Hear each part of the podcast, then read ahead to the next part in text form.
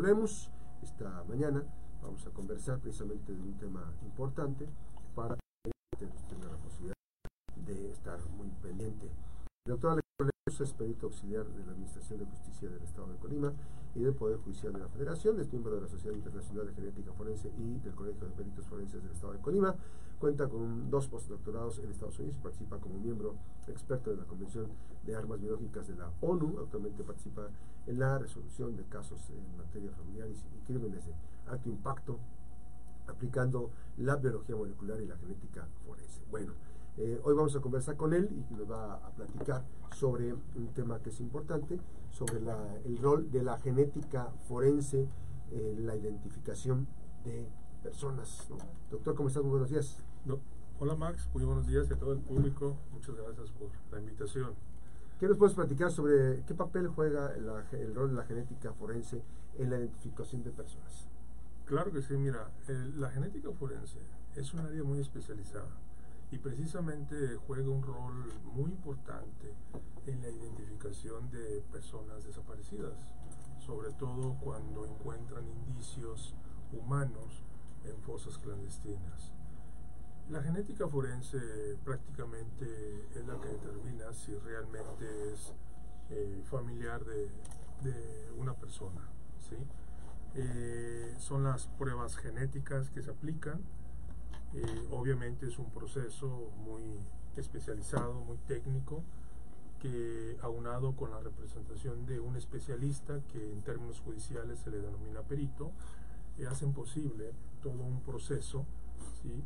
Un peritaje, una pericial de, ADN o de identificación en genética humana que va a permitir esta identificación. Ahora, para, para remontarnos un poquito más en específico, recientemente, bueno, se han encontrado fosas en este campo santo que se llama Colima.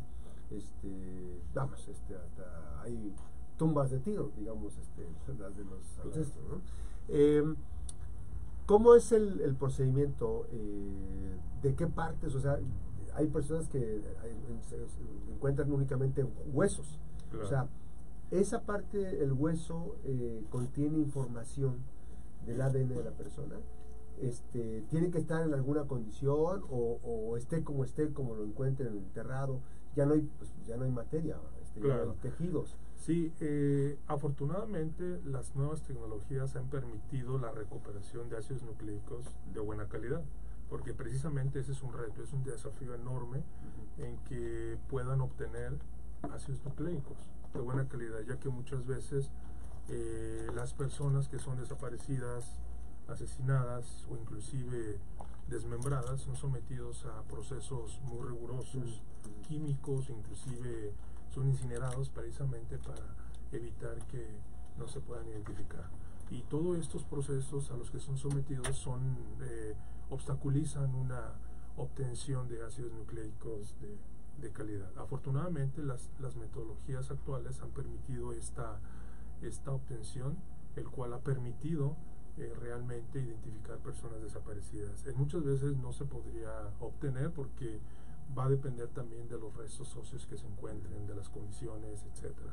Y eso es algo que desafortunadamente observamos nosotros mismos pero normalmente cuando encuentran una serie de restos, inclusive eh, restos eh, grandes, pues eh, son, son, se pueden obtener en, cierta forma.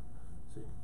Francis. Hasta qué parte del cuerpo, este, si se encuentra, no sé, solo la dentadura, si se encuentra, hasta qué parte puede se puede obtener esta, pues, información. esta información porque, bueno, bien mencionaba muchas de las veces, eh, con el afán de que no se encuentren restos, pues eh, o los queman o les, pues los meten en ácidos para desaparecer a, las, los restos, ¿no?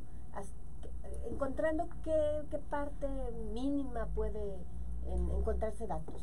Claro. Eh, bueno, nosotros como especialistas cuando participamos en un caso de esta naturaleza, primero necesitamos estar seguros qué restos se encontraron. Mm. ¿sí? Porque podrá haber restos disponibles, pero muchas veces son restos donde ya, ya no se podría obtener un buen pronóstico o un buen rendimiento de, obtención. Entonces tendríamos que eh, enfocarnos a, restos eh, óseos como el fémur, como el cráneo, eh, se puede obtener de, muestras de dentadura, etcétera.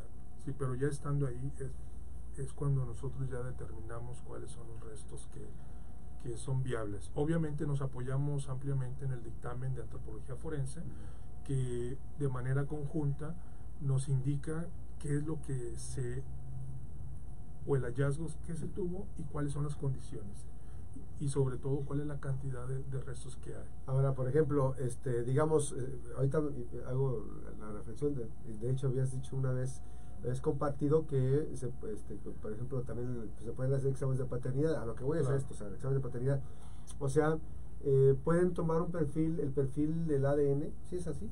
El perfil del ADN, este, puede ser en una persona que está viva o en una persona que, que, esté, una persona ya fallecida o, o, los restos que de una persona, ¿no? Pero ¿cómo se compara esa parte? ¿Cuál es el proceso que se hace? Bueno, eh, primeramente hay un procesamiento técnico, ¿sí? científico, donde se obtienen los ácidos nucleicos, es una serie de, técnicas de biología molecular, se obtienen los perfiles genéticos y posteriormente a través de ciertos programas se obtiene estadística y una comparación. Obviamente cuando ya nosotros eh, llevamos a cabo un proceso de esta naturaleza, eh, siempre consideramos una serie de, familiares que se otorguen muestras, sí que nos otorguen muestras para poder tener una, un mayor margen de, comparación. Entonces, esto es muy importante porque muchas veces las fiscalías solamente le toman a una persona, eh, ¿sí? y debe ser padre, madre o familiares. ¿Directo en este caso hijos? Eh, pueden ser hijos, pueden ser hermanos, o sea, pero bueno, eh, ¿y es costoso este procedimiento? Sí, son costosos, son procedimientos costosos, sobre todo por eh, la experiencia técnica que se debe de aplicar, porque muchas veces uno de los errores muy comunes, inclusive lo vemos en todas las fiscalías, es que cuando hacen una contratación, contratan a personal con muy poca experiencia.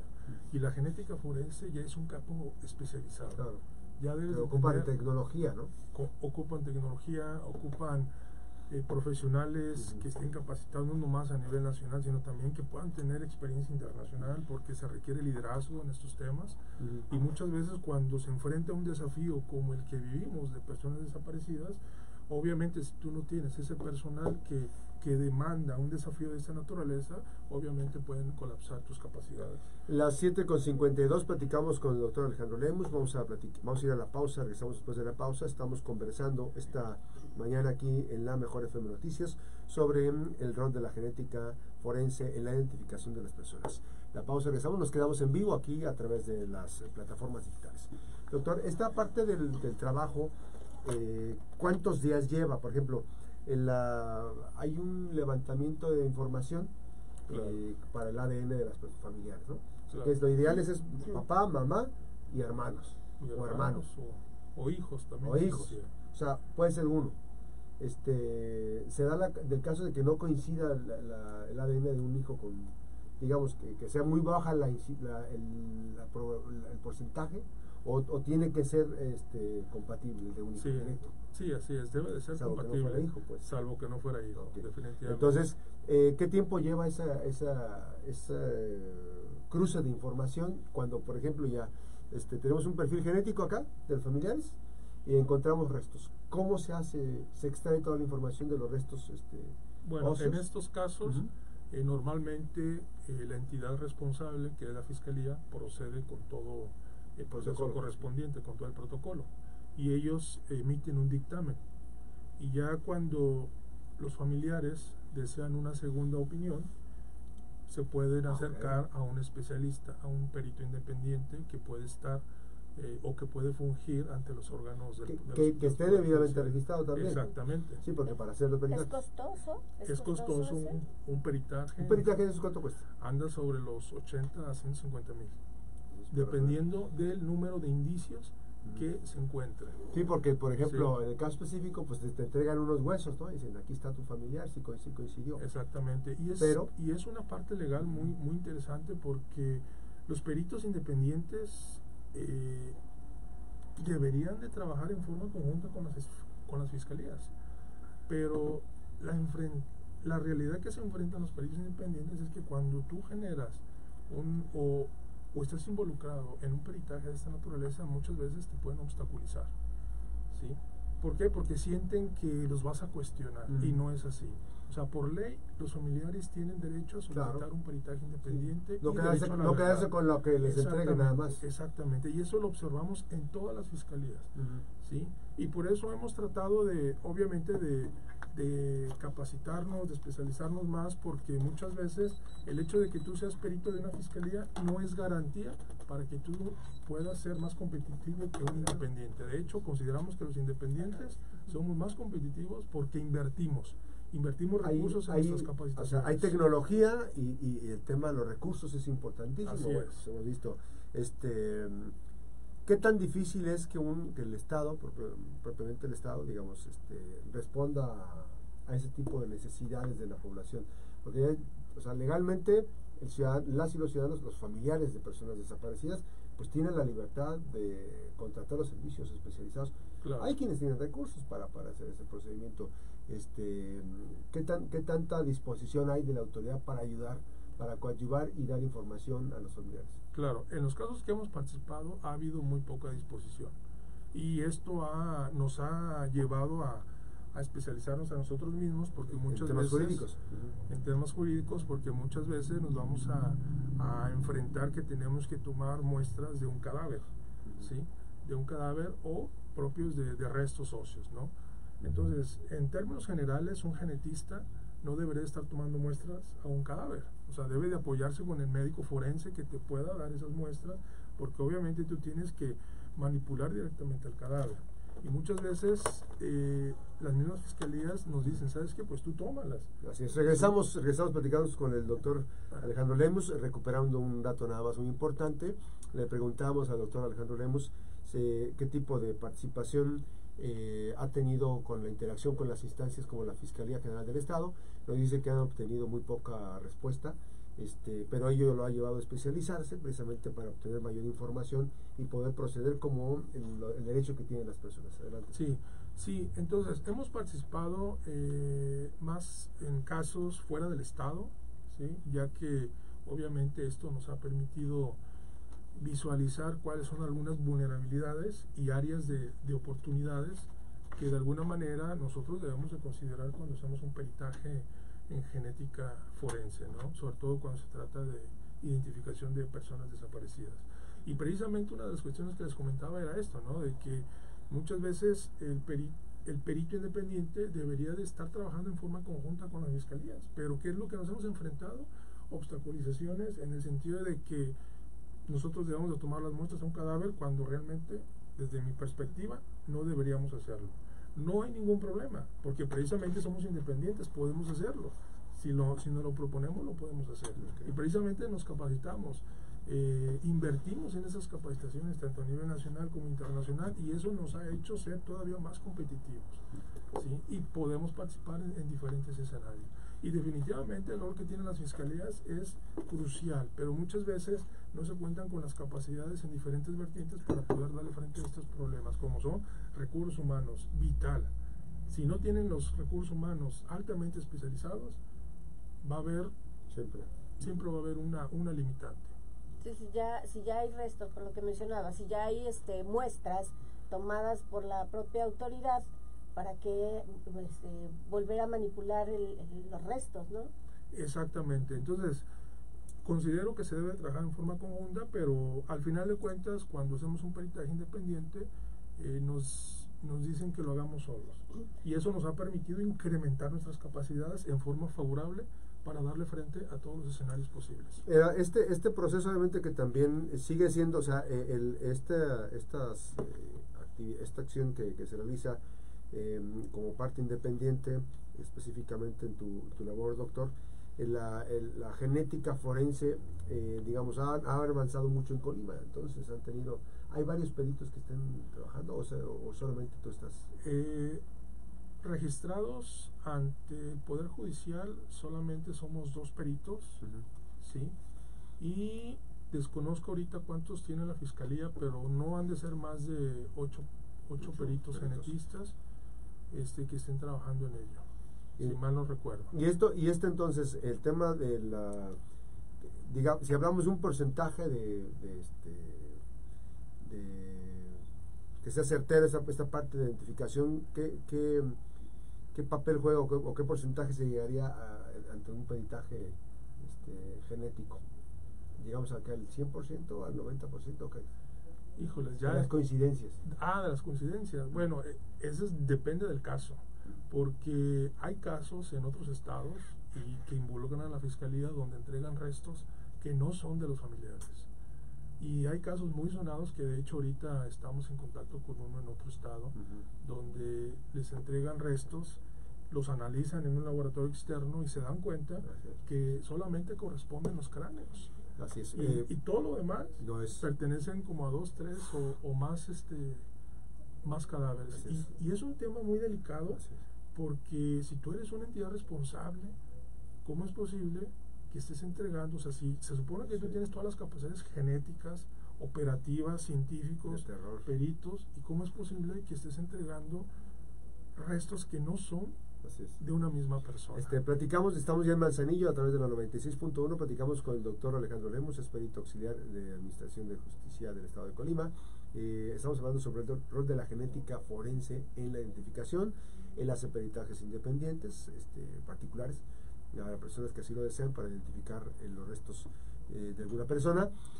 Doctor, en esta parte del, del- del- del papel de la genética, digamos, este, pues es un crucis porque, por ejemplo, si me estás diciendo ahorita que solamente es el cráneo, en algunos casos, lo que coincide con el perfil genético este, de los demás, entonces, particularmente un, una- un estudio eh, eh, que haces tú, tiene que identificar todas las partes del cuerpo o todo el resto, todos los restos que se entregan. Eh, los que hay disponibles sí, y los que se puede obtener un mayor pronóstico. Este, si hay, por ejemplo, como decía Francis, ahí esa parte me, me pasó preguntarte, por ejemplo, cuando us- utilizan ácido y todo eso, eh, cuando, cuando son este, incinerados, que por ejemplo puedes encontrar un hueso, un fémur, o parte de la cabeza que está calcina, bueno, que, entró a un proceso de descomposición a través del fuego, se pierde mucha información. Eh, las condiciones a veces no hacen posible que se obtenga ácidos nucleicos de calidad y al momento de no obtenerlos no podemos obtener un perfil genético y eso obstaculiza la identificación. Yo siempre he dicho que muchas veces no vamos a tener los, los restos idóneos, pero de alguna manera hay que hacerlo por la tranquilidad de, de los familiares. A mí me gusta decir lo intenté, a decir no lo intenté. Entonces siempre hay que tener en Son muchos factores, porque hay por ejemplo, factores sí, que- porque por ejemplo, en, en una en una fosa, ¿no? Este, el trabajo que estén haciendo, pues es como un hallazgo, no sé, imagino que es como un hallazgo cuando encuentran una, una pirámide.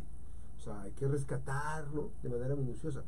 Este es un trabajo medio complicado y hace fa- faltaría mucho recurso económico para hacer los levantamientos, ¿no?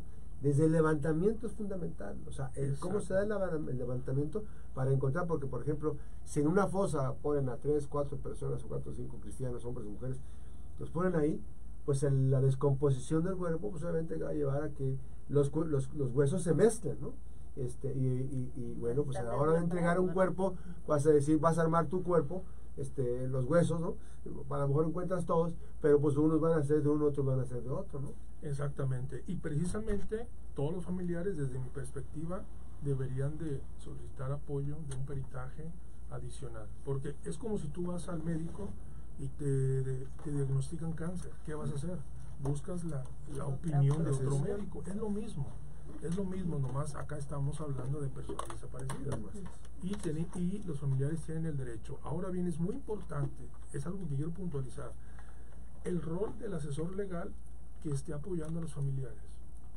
¿sí? Que no lo hagan solo, que siempre busquen el apoyo de, de un abogado penalista que los ayude a gestionar todo ese proceso. Es un gran porcentaje demanda. del trámite, de los trámites. Exactamente. Sí, para poder este, transitar al interior de una fiscalía, que finalmente, pues uno pensaría que son muy empáticos, pero en realidad es, la realidad es que no. Exactamente.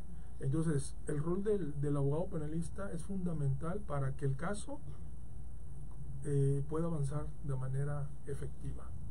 ¿Cómo están, ¿Cómo están las entidades responsables en este, en este campo, en esta área? Eh, desde mi perspectiva, yo las observo limitadas en todo el país porque primero se requieren especialistas altamente calificados. ¿Y qué es lo que comúnmente pasa en fiscalías que contratan a, a personal que no cuenta con experiencia. La genética forense es un área muy especializada que requiere años de experiencia técnica, ¿sí? porque el, el rol fundamental de un especialista independiente o perito es la interpretación y la defensa.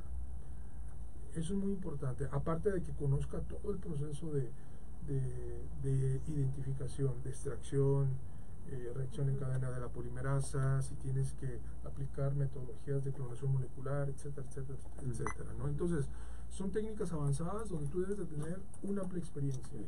Y, y esto es muy importante porque precisamente se enfrentan las fiscalías con temas de fondos, con temas de recursos financieros, pero ¿qué es lo que yo observo que podrían hacer ellos? Ujú.